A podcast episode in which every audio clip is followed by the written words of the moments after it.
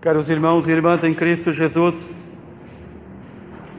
celebrando a sexta-feira da paixão do Senhor, a Igreja nos pede que, após ouvirmos a narrativa do Santo Evangelho, nos coloquemos mais ainda em silêncio, contemplando o amor imenso que o Senhor teve por nós.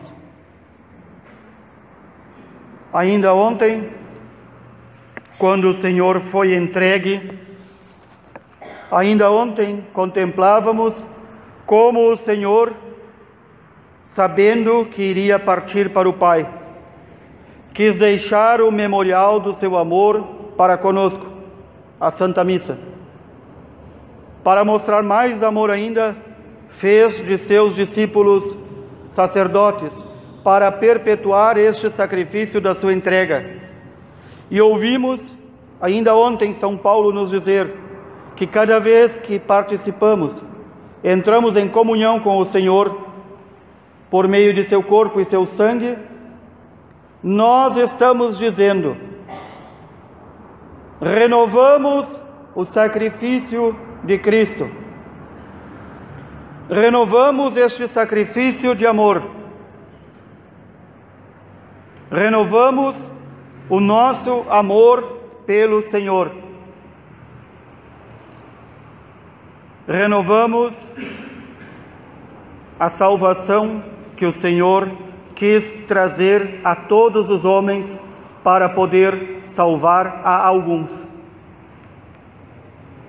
Quis se dar por todos para poder salvar alguns. Este é um mistério que muitas vezes nós não contemplamos, mas está bem claro e explícito em cada Santa Missa. Este é o cálice do meu sangue, sangue da nova aliança que é derramado por vós e por muitos para a remissão dos pecados. Por muitos são aqueles que aceitam o sacrifício redentor do Senhor. Por muitos, estes por muitos são aqueles, repito, que aceitam o sacrifício redentor do Senhor, não com uma frase oca e boba como quem diz nas seitas. Eu aceito Jesus como meu Salvador e Redentor, mas não muda nada a sua vida e não faz nada da vontade do Senhor. Assim, com esta frase tola e boba, oca e vazia, Judas também disse que aceitava o Senhor. Assim também Pedro disse e traiu o Senhor também. Assim os outros discípulos também e abandonaram o Senhor. Recordemos, Pedro dizendo: Senhor, eu não permitirei que te levem preso, eu não permitirei que te matem. E é o primeiro a negar o Senhor. O primeiro sendo o chefe dos apóstolos. Mas o primeiro de todos foi aquele que negou o Senhor, aquele que foi chamado a participar da intimidade do Senhor mas não reconheceu o Senhor, porque ele fez um Jesus, um Messias, segundo o seu modo. E este é um erro de muitos de nós e um pecado que muitos de nós podemos cair quando queremos um Messias ao nosso modo. E então, quando a igreja, esposa do Senhor, que tem que nos transmitir aquilo que o Senhor ensinou, ensina Há uns, como Judas, que se dizem cristãos e dizem: assim eu não quero, assim eu estou fora. Há outros que, como Judas, querem um Messias político. E alguns ainda entrando nas raias mais profundas da loucura, um Messias político partidário. E querem transformar a igreja num balcão de negócios de apoio aos poderes deste mundo. Quando o Senhor é inquirido, depois de ter sofrido todo o massacre em seu corpo, quando Pilatos o inquire e pergunta: Tu és rei? Tu és rei? De onde tu és? E Jesus diz: O meu reino não é deste mundo. O meu governo não é deste mundo. Eu não apoio, diria Jesus, nem a ti, nem César, nem a ninguém, nem os chefes do templo que perverteram a religião. Eu vim para fazer a vontade de meu Pai e dar a minha vida em resgate de muitos. Este servo, sofredor, que nos foi anunciado pelo profeta Isaías, séculos e séculos antes do Senhor encarnar-se. Nós ouvimos na primeira leitura. Este servo do Senhor deixou a todos pasmados ao vê-lo, tão desfigurado que estava, contado fora, como fora de um ser humano. Um verme, se diria ao vê-lo. Um verme. Ou seja, menos que qualquer outro homem, animal ou coisa. Um verme. Assim foi que o Senhor mostrou a sua realeza. Ele não mostrou a sua realeza com coroa, capa e cetro, mas mostrou a sua realeza totalmente desfigurado com o trapo vermelho que fizeram de manto para ele, com a cana que fizeram de cetro e com a coroa de espinhos. Portanto, é necessário sim que meditemos todos os dias de nossa vida. Este rei, o rei da glória, não foi reconhecido pelos nossos antepassados. Não foi reconhecido e continua não sendo reconhecido. Porque nós, com a boca e com o coração, boca e coração muitas vezes oco, vazio, dizemos: Jesus é meu Senhor, Jesus é meu Rei. Mas quando Ele toca com as suas feridas, as nossas feridas, nós dizemos: Isto não, isso não vou mudar, isso eu não quero. Se assim me ensina a igreja, desta forma eu não quero. Eu não concordo. Então, que raios de reinado do Senhor é este sobre nós? Quando nós colocamos qualquer outra coisa ou criatura no lugar do Senhor, e pior de tudo, colocamos a nossa vontade, muitas vezes pervertida, no lugar do Senhor para reinar. Que reinado o Senhor pode ter sobre nós? Nós, de novo, depois de macerá-lo, moê-lo a pancadas, nós colocamos o trapo vermelho sobre suas costas. Nós, de novo, colocamos a cana em suas mãos. Nós, de novo, esbofeteamos, cuspimos, escarramos na sua cara. E quando o vemos totalmente desfigurado, dizemos: Este não pode ser o Messias. Fazemos como os chefes do templo: Este não pode ser o Messias. Jesus jamais ia se apresentar assim. O Messias não ia se apresentar assim. Quando o profeta Isaías já havia descrito tudo o que aconteceria ao Messias. Era tão desprezível o seu rosto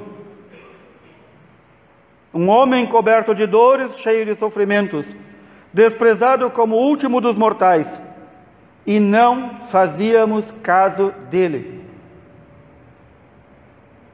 Um homem golpeado por Deus e humilhado, ainda há aqueles que se dizem cristãos e, mesmo lendo Isaías, dizem: um homem golpeado desta forma, um homem que foi assim abandonado por Deus, não pode ser o Messias. E quantas vezes nós que participamos da vida divina do Senhor pelo batismo, dizemos: não é possível que tal coisa aconteça comigo, eu sou filho de Deus. Mas se com o Filho de Deus tudo aconteceu. Por que não é possível que aconteça conosco? Por que esta lenga-lenga de reclamar todos os dias de nossas pequenas dores e sofrimentos, contrariedades que são nada? Porque ainda não deixamos o Senhor reinar em nossa vida. Ele, o justo e santo, foi contado entre os malfeitores. Estava lá, um à sua direita, um à sua esquerda, contado. Quem via dizia: três malfeitores foram crucificados, bem feito. A cruz é para quem merece, diziam. E no entanto, ainda na cruz ele intercedia por nós pecadores e dizia: Pai, perdoa-lhes, perdoa porque não sabem o que fazem. Este justo, meu servo, diz o Senhor por meio do profeta Isaías, carregando sobre si todas as nossas culpas, ele fará justo inúmeros homens. Não diz todos os homens, diz inúmeros, ou seja, muitos. Quem? De novo, aqueles que aceitam o Senhor e deixam o Senhor viver a sua vida. Quem dera tivéssemos a coragem de poder viver com Cristo vivendo em nós de tal forma que pudéssemos dizer com São Paulo: já não sou eu que vivo, mas é Cristo que vive em mim.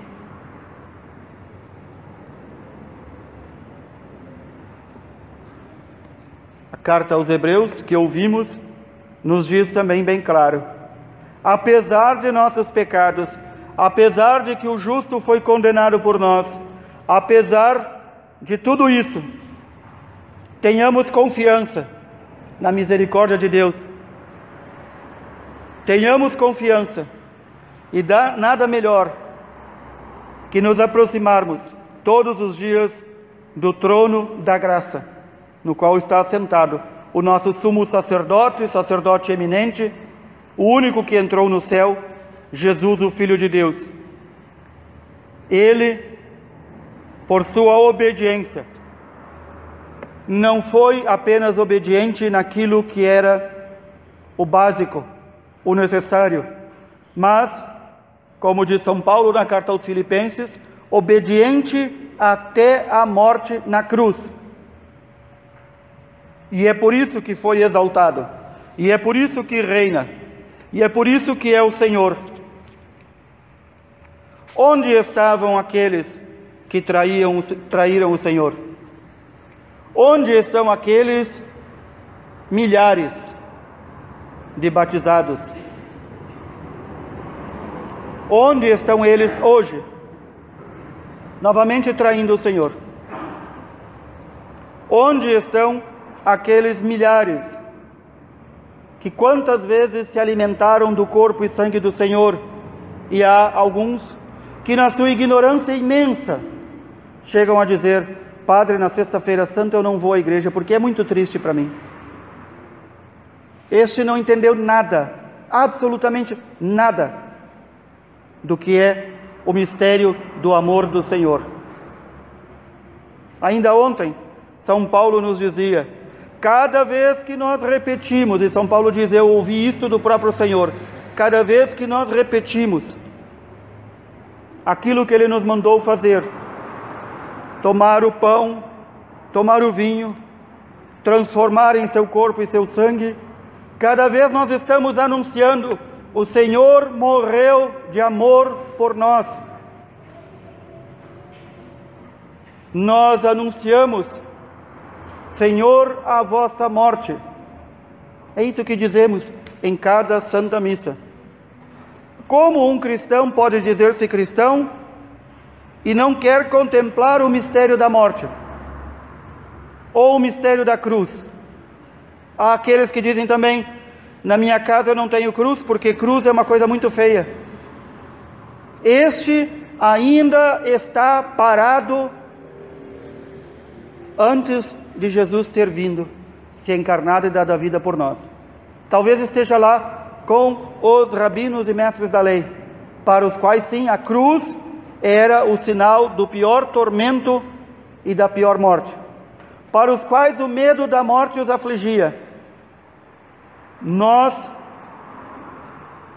pelo fato do Senhor ter aceitado a cruz, sabemos que a cruz é bendita e bendito lugar em que podemos ostentar uma cruz e ainda podemos, porque em muitos lugares não se pode nem carregar uma cruz consigo, nem ter nas casas, nem nos lugares públicos. E nós vamos perder também esse direito, mais cedo ou mais tarde. Vamos perder esse direito, porque o Senhor assim nos diz: que a sua igreja, quando lhe é fiel, ela é perseguida. Quando nós vivemos como moscas mortas, como baratas tontas, achando que servimos o Senhor, podem ter certeza, estamos servindo a nós mesmos, não estamos servindo ao Senhor. Quantos que ainda se alegram de poder carregar uma cruz consigo?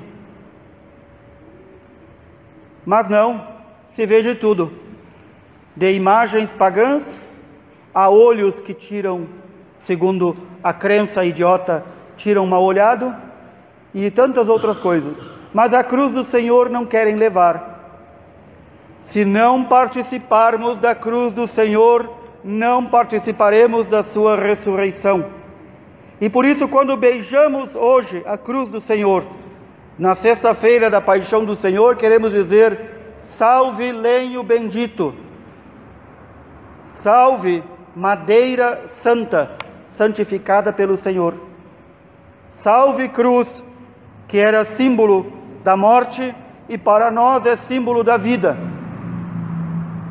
E a morte, que a todos colhia e levava para longe de Deus, o Senhor, por sua morte, abriu-nos as portas do céu. E então podemos cantar com São Paulo: Ó morte, onde está a tua vitória? A morte já não tem poder sobre nós, sobre aqueles que procuram viver fiéis ao Senhor. Doze discípulos, por volta de 52 outros discípulos que Jesus enviava também às multidões. Quantos homens e quantas mulheres seguiam Jesus? Quantos foram alimentados por ele? Cinco mil? Três mil? Dez mil? Quantos foram curados por ele? Na cruz, quem estava? A mãe, que ele nos deu por mãe, o discípulo que ele mais amava, este que hoje nos narrou o Santo Evangelho, João, a irmã da Virgem Maria, Maria de Cleofas, ninguém mais. Todos o abandonaram. Novamente vamos chegando a estes tempos em que todos abandonam o Senhor. Todos recebem o batismo, todos recebem os sacramentos. Para quê? Para pisoteá-los, para fazer pouco caso, para fazer disso um evento social. Esta é a época em que vivemos. Esta é a época em que vivemos. E ela não é muito distante de 40, 50, 60 anos atrás, quando em uma sexta-feira santa estaria borbulhando de fiéis nas igrejas. Nós estamos entrando novamente como igreja nos tempos daquela quinta e sexta-feira santa, onde todos abandonam o Senhor. Abandonam o Senhor por seus projetos, por suas folgas, por suas férias, por seus caprichos, por sua, em suma, por sua falta de amor, porque não sabem quem é o Senhor porque não o amam. O Santo Padre Papa João Paulo II diz uma frase durante seu longo pontificado. Chegará um tempo em que voltaremos a ser apenas doze em toda a igreja. Estes são os tempos em que a igreja vive. A igreja vive já neste tempo que entra com seu Senhor no cárcere, que ela é perseguida, que ela é humilhada, que ela é traída até mesmo por aqueles que deviam resplandecer em santidade, os sacerdotes. Até mesmo por estes. Saudoso Papa Bento XVI, em uma das vias sacras no Coliseu, contemplando este mistério de traição de tantos sacerdotes e tanto povo que foi chamado pelo batismo a ser povo de Deus, de traição e abandono do Senhor, Papa Bento dizia: quanta imundície, quanta nojeira, quanta sujeira dentro da tua igreja, Senhor. Purifica, e o Senhor vai começar a purificá-la. Então, logo a igreja não fique à porta da cadeia, do cárcere no qual está Jesus. Então, logo a igreja seja fiel e entre junto com seu esposo. Porque na perseguição ela é solidária. Devemos ser solidários também ao Senhor lá no cárcere, lá onde ele foi abandonado por todos, lá onde ele foi chicoteado, desprezado, destruído no seu corpo abatido no seu ânimo. Quando nós, como igreja, entrarmos neste cárcere junto com o Senhor para sofrer tudo o que ele sofreu, então vai começar a purificação. Depois a igreja será exaltada na cruz, e depois da cruz resta a ressurreição. E então a igreja, a esposa do Senhor, que somos nós, poderá dizer: Alegro-me por tudo que passei pelo meu Senhor, porque ele me salvou da morte ele destruiu a morte e me deu a vida no lenho da cruz. Que o Senhor nos fortaleça, que o Senhor nos dê a coragem de sermos fiéis ao Senhor até o último dia de nossas vidas. Louvado seja nosso Senhor Jesus Cristo.